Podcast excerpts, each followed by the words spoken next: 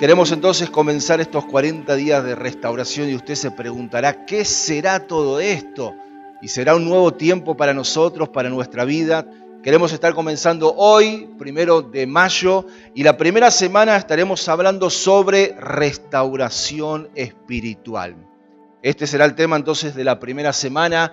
La segunda semana estaremos comenzando entonces hablar sobre la restauración en nuestra relación con Dios. Que seguramente hay muchas cosas que nos apagan el fuego de Dios, rompen esta relación con el Señor y por lo tanto necesitamos restaurarla. La tercera semana será la restauración de nuestra vida. También Dios quiere obrar como buen alfarero, Él quiere restaurar nuestra vida. La cuarta semana será la restauración de la familia. Necesitamos entonces esta restauración familiar donde muchas veces, y más aún en este tiempo donde el diablo sigue rompiendo familias, sigue distorsionando el diseño de parte de Dios para la familia, padre, madre e hijos. Por eso también tenemos que hablar de estas cosas. La quinta semana será la restauración de la iglesia.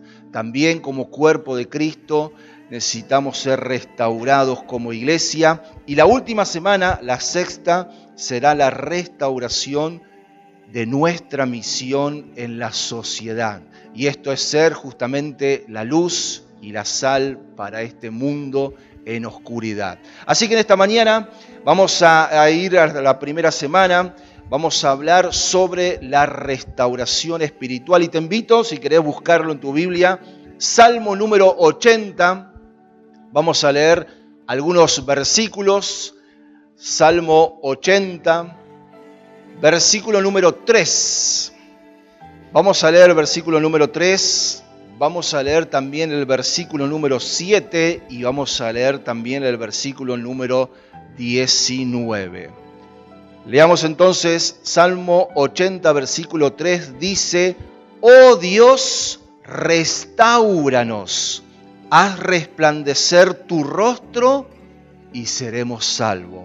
El versículo número 7 dice, Oh Dios de los ejércitos, restauranos, haz resplandecer tu rostro y seremos salvos. Versículo 19 dice, Oh Jehová, Dios de los ejércitos, restauranos, haz resplandecer tu rostro y seremos salvos. Amén. Tres veces aquí el escritor llama a Dios para que los restaure. Y este salmo es una oración por avivamiento, pidiendo restauración, tal vez después de experimentar una destrucción. Y el autor es Asaf y algunos comentaristas dicen que quizás lo escribió después que derrotaron al reino del norte de Israel y la deportación del pueblo de Israel hacia Asiria. ¿Qué significa restaurar? ¿Qué es justamente lo que el salmista le está pidiendo a Dios? Restaurar es renovar, es arreglar, es reparar, es recobrar o volver a poner algo en la condición o estado o estimación que anteriormente tenía una cosa. Amén. Muchos son especialistas en restaurar vehículos y así muchas cosas también se pueden restaurar volviéndolo o casi al original. Sabe que hoy a la mañana cuando me levanté y me fui a duchar, es la primera vez que agarro el champú y la crema enjuague que hace un par de meses están ahí, y lo leo, y lo leo, y decía lo siguiente, ritual de reparación. Y me asombré, porque justamente hoy estamos comenzando los 40 días de restauración, y siempre ese champú hace un par de, meses, de semanas, no sé cuánto dura el pote, nos estamos bañando, digo, ¿Qué dice acá? Ritual de reparación. Y bueno, lo tomé de parte de Dios, también comenzando este tiempo de restauración. Y esto se aplica a cualquier elemento entonces material, pero ¿qué va a significar para nosotros espiritualmente? espiritualmente qué es la restauración espiritual entonces. Y por lo menos tiene tres características que queremos ver en esta mañana. La restauración espiritual es interna. Siempre será interna. Implica más que solamente cambios externos, sino que implica un cambio en nuestro corazón. Y muchas personas se esfuerzan por dar una imagen correcta siguiendo ciertas normas que muchas veces la sociedad impone, pero en su interior se encuentran vacías. Por ejemplo, en el tiempo que Jesús caminó sobre la tierra, él tenía un problema con los fariseos. Los fariseos que exigían cosas a los demás que ellos ni hacían y tal vez ni tenían. Y Jesús, acusándolos y yéndoles de frente, muchas veces los llamó hipócritas, porque querían demostrar algo o querían pedir algo que ellos mismos no cumplían. Es más, Jesús los llamó sepulcros blanqueados. Y qué fuerte que era Jesús cuando se enfrentaba a los líderes religiosos de aquel momento. Porque nosotros tenemos que aprender que lo externo debe ser el reflejo de lo interno. Amén. Lo externo es ahora que Dios quiere hacer interiormente, luego se va a reflejar afuera, en lo externo. Jesús también en Mateo 15, 18 y 19, después también de tener una conversación muy fuerte con los fariseos, les explica a sus discípulos qué les quiso decir a los fariseos que ni los mismos discípulos, los que caminaban con Jesús, lo entendían. Mateo 15, 18 y 19 dice, pero lo que sale de la boca, del corazón sale. Y esto contamina al hombre, porque del corazón salen los malos pensamientos, los homicidios, los adulterios, las fornicaciones, los hurtos, los falsos testimonios, las blasfemias y cuántas cosas más seguramente salen de nuestro corazón, de lo interno, que muchas veces se refleja en lo de afuera. Por eso, para ser restaurados espiritualmente necesitamos ir a la raíz del problema y no solo tratar con los efectos o las consecuencias. Por eso la restauración siempre de parte de Dios y espiritualmente hablando es interna y no externa. Ahora, para que esto suceda necesitamos ser chequeados necesitamos ser examinados por nuestro Dios. Y esto es dejar entonces que Dios nos hable y nos dé un diagnóstico de cómo estamos. Cuando vamos al médico, médico clínico, por ejemplo, ¿qué tiene? Bueno, le explicamos y lo primero que nos manda hacer es análisis, una radiografía o una tomografía, algún otro estudio, porque el médico quiere ver más allá de lo que sus propios ojos ven o lo que sus propios ojos no le dejan ver. Entonces tiene que trabajar interiormente para poder examinarnos y darnos un diagnóstico. Y mire, Salmo 139, versículos 23 y 24. David le pedía a Dios lo siguiente. Salmo 139, versículos 23 y 24. Examíname, oh Dios y conoce mi corazón. Y pruébame y conoce mis pensamientos y ve si hay en mí camino de perversidad y guíame por el camino eterno.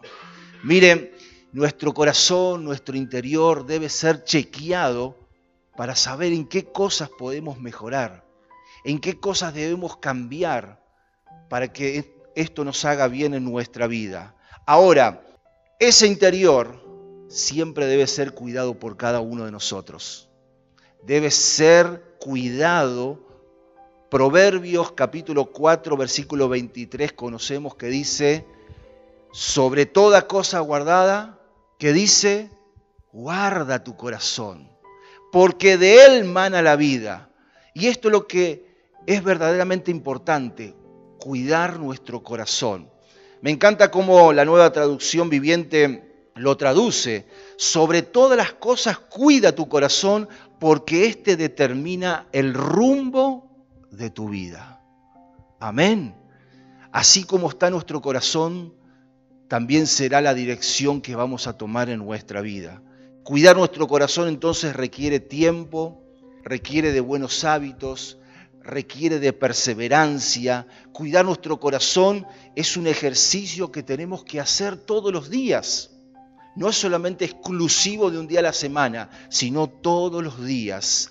Cuidar nuestro corazón requiere entonces decisiones radicales, primordiales. El apóstol Pablo dice en Romanos 12, 9, aborrezcamos lo malo y sigamos lo bueno. Y esto es una decisión que tenemos que tomar todos los días, aborrecer lo malo y tenemos que seguir lo bueno. Por eso nuestro interior o nuestro corazón necesita ser cuidado. Y esto es algo que tenemos que hacer nosotros, no es que Dios lo va a hacer por nosotros. Amén. Bien, sigamos adelante. Nuestro interior también tiene que ser nuestra prioridad número uno. Conocemos Mateo 6:33 dice, más bien busquen primeramente el reino de Dios y su justicia.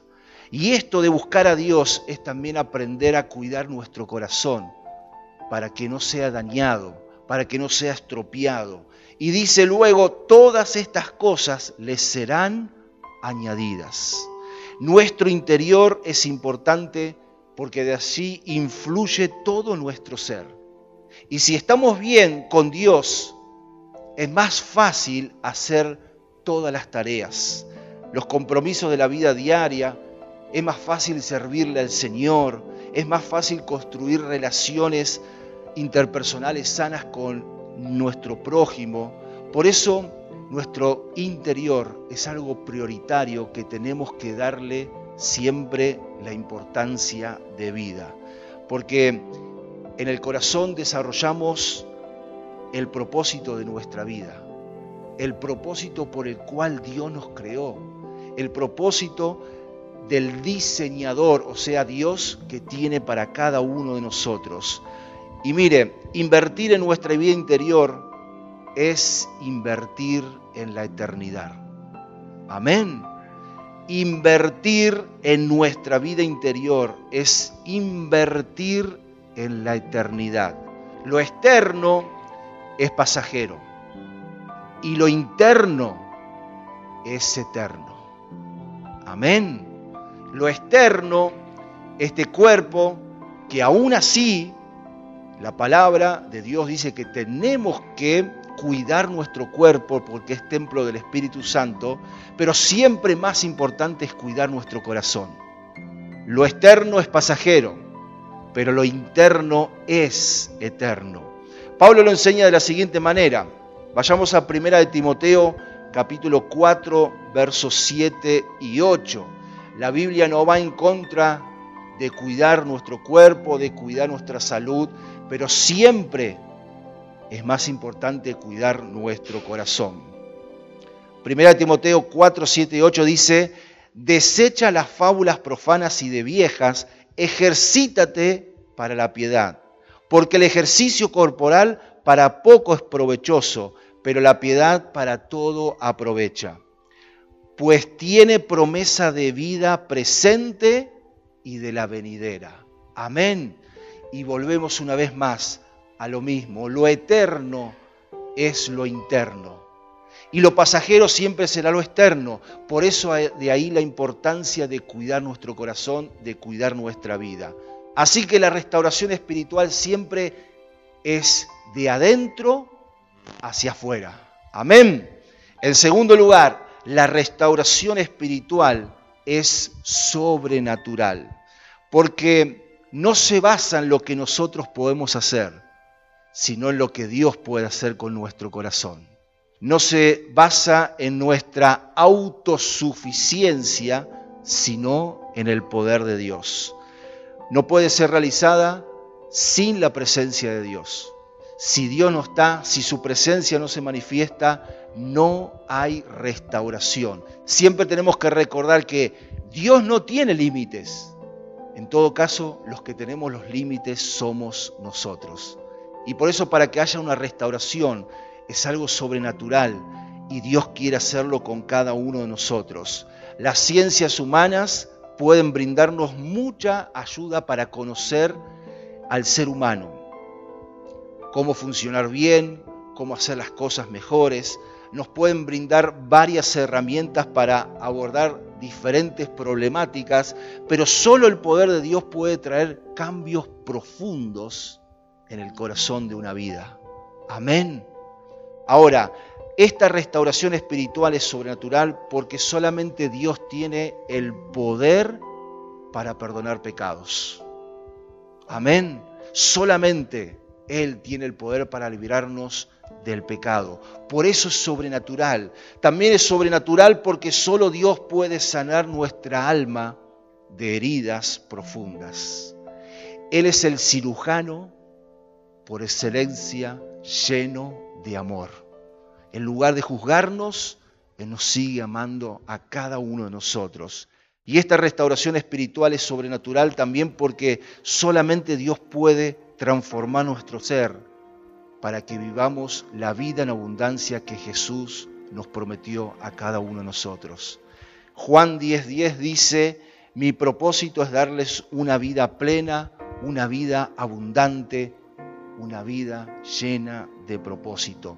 Y solamente esto Dios lo puede hacer en nuestra vida y por lo tanto esta restauración por la cual vamos a orar, vamos a ayunar, vamos a clamar, es sobrenatural. En tercer lugar, también esta restauración espiritual es intencional. ¿Por qué? Porque está enfocada en un propósito y en lo que nosotros podemos hacer. Los objetivos entonces de la restauración son tres. Reparar. Dios quiere reparar nuestra vida. Y continuamente nosotros necesitamos recibir sanidad, liberación, limpieza espiritual. Debemos librarnos de todo peso innecesario y muchas veces de los pecados que nos siguen dañando una y otra vez. Vayamos a Hebreos capítulo 12, los primeros dos versículos. El autor de Hebreos lo enseña, nos da esta palabra para que podamos meditar y comprender qué es lo verdaderamente importante, qué es lo que podemos hacer nosotros y qué es lo que Dios puede hacer. Hebreos 12 dice, por tanto nosotros también, teniendo alrededor nuestro tan grande nube de testigos, o sea, todos nosotros somos esa nube de testigos. Dice, despojémonos de todo peso y del pecado que nos asedia y corramos con paciencia la carrera que tenemos por delante. Puesto los ojos en Jesús, el autor y consumador de la fe, el cual por el gozo puesto delante de él sufrió la cruz menospreciando lo propio, y se sentó a la diestra del trono de Dios. Amén. Por lo tanto, nosotros tenemos que reparar y dejar que ese gran diseñador, que ese gran alfarero pueda entonces trabajar en cada una de nuestra vida. Pero también otro objetivo de la restauración es reenfocar. Y esto es que una y otra vez necesitamos volver a nuestro propósito y al diseño original por el cual Dios pensó en cada uno de nosotros. Debemos seguir muchas veces el ejemplo de Jesús, que es el modelo terrenal que tenemos en esta vida para poder conducirnos de la mejor manera en esta vida, en el trato con el prójimo, de que podemos llevar una palabra de bendición, de que podemos entonces marcar la diferencia. ¿Por qué reenfocarnos? Porque muchas veces no nos enfocamos en lo que verdaderamente es importante. Y nos vamos desenfocando, entonces ahí, en esta restauración, Dios tiene que volver a enfocarnos una vez más. Y también el otro objetivo de la restauración es rebosar. Es como cuando un vaso se rebosa con algún líquido y esto significa que somos restaurados para poder ayudar a otros. Nuestra vida tiene que reflejar esta restauración para que otros también deseen obtenerla. Para que el otro al mirarnos también diga, yo quiero tener lo que esa persona quiera. Necesitamos entonces dar un buen testimonio y necesitamos con nuestra vida rescatar entonces aquellas almas que todavía no tienen una relación con el Señor. Por eso la restauración espiritual es intencional porque demanda de nuestra acción. Dios nos creó con la capacidad de elegir. Muchas veces lo llamamos el famoso libre albedrío, que es libre elección. Nosotros tenemos capacidad, libertad de elegir, no somos un robot a control remoto, sino que hay decisiones que nosotros necesitamos tomar para poder ser restaurados. Por eso, sin la decisión de cambiar, no hay cambios. Amén. Diga conmigo, sin decisión, no hay cambios. Por eso necesitamos entonces primero la decisión y después el cambio. Y casi siempre, casi siempre, no digo que siempre, la restauración viene luego de una crisis. Puede llegar luego de una crisis. Entonces luego viene un reconocimiento de nuestra parte de lo mal que estamos. Tercero, hay un anhelo de cambio, de poder cambiar entonces la situación por la cual estamos atravesando. Y cuarto, hay una acción de nuestra parte hay algo intencional que nosotros tenemos que hacer justamente para cambiar. Por eso necesitamos ponernos en las manos de Dios, para que Él nos moldee, para que Él haga su obra en cada una de nuestras vidas. Y esto es que tenemos que tomar la decisión de ir a la casa del alfarero, o sea, a la presencia del Señor, para que nos ayude a cambiar, a ser restaurados por Él. Ahora también, y por último, la restauración espiritual es intencional porque demanda pasos que Dios no puede dar por mí, sino que solamente nosotros lo podemos hacer. Dios no puede decidir por mí dejar atrás el pasado, dejar atrás el pecado. Esta es una decisión que nosotros tenemos que tomar. Mire, Dios no puede perdonar a otros por mí. Esto es una decisión que nosotros tenemos que tomar. Por eso es algo intencional el poder ser cambiados, el poder y desear ser restaurados por nuestro Dios. Y para en esta mañana concluir, tenemos que llevarnos este pensamiento. La vida interior es la base y lo más importante para todo lo demás. Amén. Lo espiritual siempre lo más importante y será la base para construir todo lo demás. Y hay una urgencia entonces de poder restaurar nuestra vida espiritual, de aquello que tal vez vemos que todavía nos falta o que está dañado, dejar que el gran alfarero haga su obra y nos restaure a cada uno de nosotros. Hoy y siempre debemos correr a la gracia de Dios para entonces ser restaurados espiritualmente cada uno de nosotros. Amén. Recuerda entonces, la restauración es espiritual, es de adentro hacia afuera es interna en nuestro corazón. Esta restauración espiritual también es sobrenatural, porque solamente hay cosas que Dios puede hacer por nosotros, pero también la restauración de nuestra parte es intencional, porque también tenemos que poner nuestra decisión y de nuestra parte. Oremos primeramente al Señor en esta mañana. Señor, te adoramos, bendecimos tu nombre y queremos darte gracias Gracias por este tiempo que en el día de hoy comenzamos. Queremos ser restaurados, Señor. Queremos volver a tu diseño, Señor. Queremos experimentar esa vida en abundancia que también tú nos has prometido a cada uno de nosotros. Señor, queremos ser restaurados espiritualmente en el día de hoy. Dejamos, Señor, toda amargura, toda tristeza. Dejamos, Señor, todo lo que esté en nuestro corazón, esos sentimientos heridos. Pedimos que tú obres, que tú sanes, Señor, en el nombre de Jesús. Gracias, Espíritu Santo, por estar en este lugar. Gracias, Espíritu Santo, por tu obra, porque tú eres el gran alfarero. Y sabemos que tú trabajas en nuestro interior. Sabemos que tú eres el que trabajas internamente. Sabemos que tú eres el Dios que todo lo puedes hacer. Espíritu Santo de Dios, manifiesta tu gracia, tu poder, Señor, en el nombre de Cristo. A ti te damos toda la gloria, toda la honra en el nombre de Jesús. Espíritu Santo de Dios, manifiesta tu gracia. Sabemos que también tu restauración es sobrenatural, porque ahí se basa en lo que tú puedes hacer con nuestras vidas.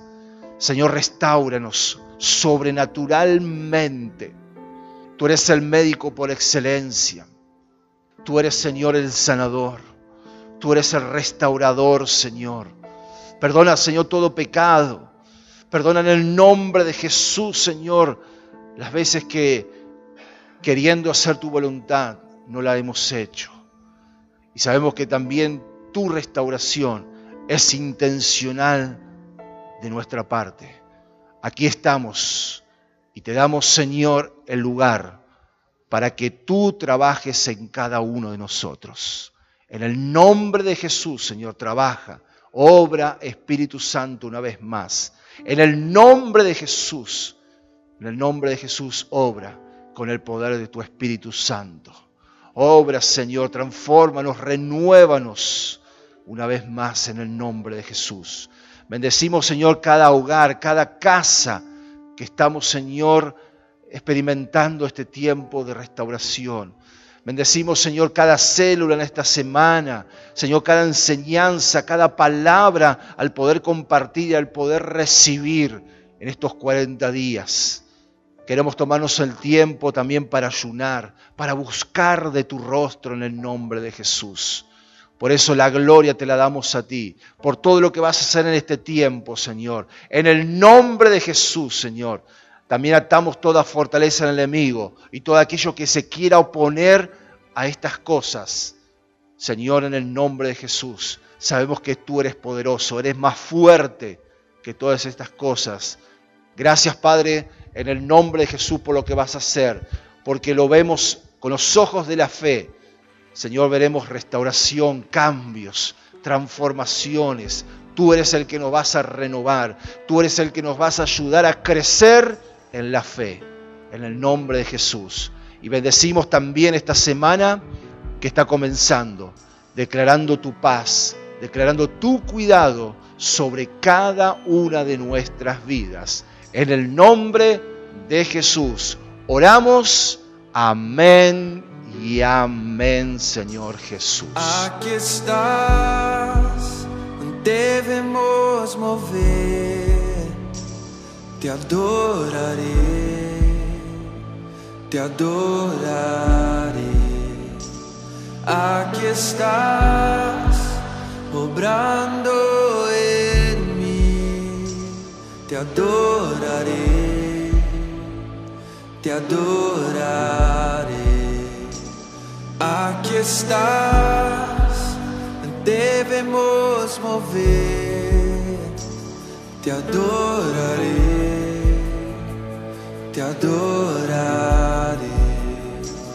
Aquí estás, obrando en mí, te adoraré, te adoraré.